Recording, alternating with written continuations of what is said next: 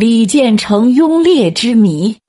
李建成是唐高祖李渊的嫡长子，生于隋文帝开皇八年（五百八十八年），没于唐高祖武德八年（六百二十六年）的玄武门之变中。四十年仅三十八岁，人们对于他的评价历来不高，许多史书都把他描写成一个庸庸碌碌。无所作为之人，一度是唐朝太子的他，真的是这样一个人吗？近年来，许多学者对于史书上关于他的记载产生了怀疑。隋朝末年，隋炀帝荒淫淫无度，弃国家大事于不顾，整天沉迷于酒色和游山玩水之中，统治阶级内部分崩离析。于是，全国各地的农民起义迅猛发展，建成燎原之势。李渊是贵族的后代，手中握有关右十三郡兵。当时老百姓之中盛传李氏当为天下的谶语，深受隋炀帝猜忌的他，决定在这天下大乱之际逆图霸业，起兵太原。在短短的时间内。李渊率军入主关中，东征西讨，南征北伐，扫荡群雄，收拾残破河山，建立了全新而强大的唐王朝。在唐王朝的建立过程中，李渊和李世民的功绩一直为《旧唐书》《新唐书》和《资治通鉴》等史书所称道，而李建成所起的作用却绝少记载。甚至把他的为人贬得一文不值，有说他荒色嗜酒、田猎无度的，也有说他以庸劣居其右。于是乎，在人们的印象中，李建成一直是一个无能的纨绔子弟。然而近年来，许多学者渐渐发现，《新旧唐书》以及《资治通鉴》上关于李建成的记载并不可信。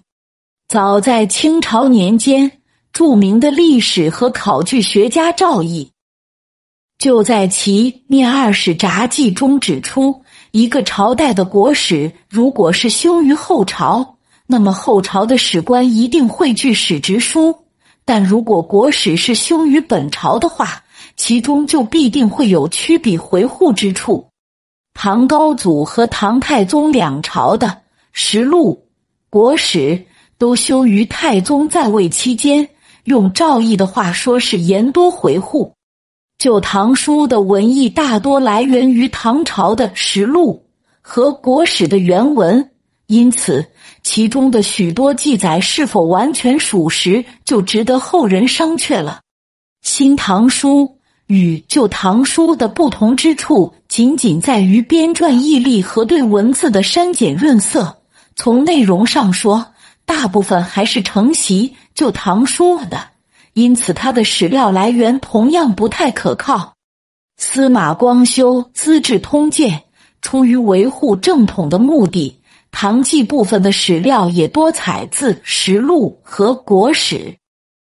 即便如此，他在考异中对于诸多记载李建成恶行的史料，也表示了使臣不无抑扬污秽之词。经不进取的愤愤不平。陈寅恪先生在《唐代政治史述论稿》中肯定李建成是一个才智之人，绝非庸懦无能之辈。罗香林先生认为，自意其出举，以致攻克京师，建成与市民功绩相当。西河之客，故由二人之力；京师之客。则建成所部更有先登之功。他认为通鉴的庸劣之说是不足为训。此后有许多学者开始注意李建成的所谓庸劣问题。学者们指出，唐太宗李世民的皇位并非合法继承而来，他是通过喋血宫门的玄武门之变，逼父杀兄，才登上皇帝宝座的。这种行为显然不符合封建伦理道德，在封建统治者看来，也就不能成为后世子孙的榜样。因此唐太宗非常在意史官对自己行为的评价。在夺得皇位之后，他就着手修改国史，为自己辩护。十载李世民上台后，从不顾反对，坚持要看国史。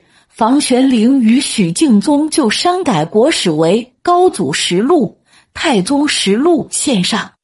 由此看来，实录曾经被篡改是毫无疑问的。晋人章太炎也认为，太宗既立，据于身后名，时以宰相兼修国史，故两朝实录无信词。在否定了新旧唐书和。《资治通鉴》对于李建成的记载之后，学者们又找来了《大唐创业起居注》等比较客观和可信史料，对李建成短暂的一生做了一番新的探索和诠释。他们认为李建成是李渊反隋活动的协谋者和组织者。李渊密谋反隋之时，李建成已经二十五岁，长期跟随李渊左右。深受李渊影响的他，养成了直率、深沉和宽容的个性。与年仅十六岁、在政治上还不太成熟的李世民相比，他更容易得到李渊的信任。在密谋反隋之时，李渊不可能抛开李建成而单独同李世民商量。李渊在太原起兵之前，一共有两个基地，一个是太原。由他自己和李世民共同组织，另一个则是河东，由李建成独立进行活动。河东是军事重镇，是通往关中的要地。由于李渊曾经在此追讨过农民军，所以有一定的政治基础。而且李渊有许多贵族亲属在关中。河东处于太原和长安之间。在河东进行活动，既可以接纳关中豪杰，有利于夺取关中，又可以响应太原，便于两个基地之间互相呼应。于是，在大业十二年（六百一十七年），李渊让李建成以照顾家属为名，暗中在河东联合各路英雄豪杰，并且让当地很有名望的人物协助他。以掩盖他的活动，而李建成也没有辜负父亲对他的期望，在当地倾其所有赈济百姓，广泛结交，招揽人才。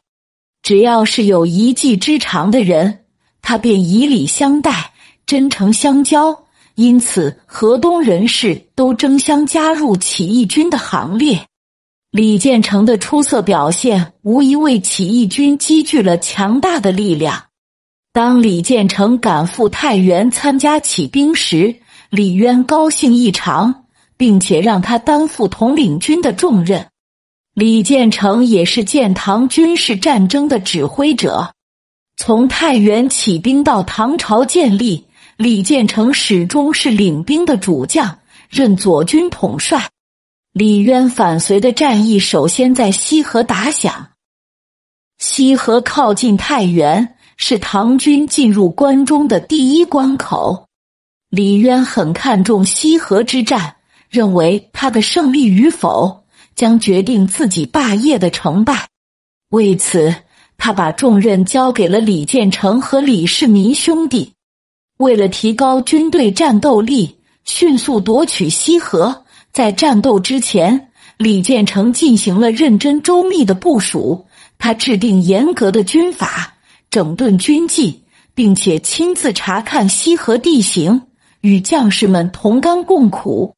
他的行为使唐军将士受到了很大的鼓舞，于是军心大振。在战场上，唐军士兵个个奋勇杀敌，仅用了九天的时间便攻克了西河。李建成被封为陇西公，左领军大都督。出战告捷之后，李建成又与父亲和弟弟克服重重困难，在四面受敌的强大压力之下，运用自己的勇气和智慧，出色的指挥了霍邑之战和冲关之战。唐朝建立以后，李唐统治者根据西有薛举，东有王世充、窦建德，北有刘武周、突厥，南有萧息、李自通的局面，制定了首先巩固关中地区的统治，然后出关对关东群雄逐个歼灭的战略方针，开始了统一全国的战争。此时，李建成已被立为太子。由于太子是国家的储君，需要经常留在君主身边参理朝政，协助君主制定各项政策方针，所以对突厥的战争主要是由李世民领兵进行的。然而，这些战役的胜利同李建成防御突厥、稳定后方、支援前线是分不开的。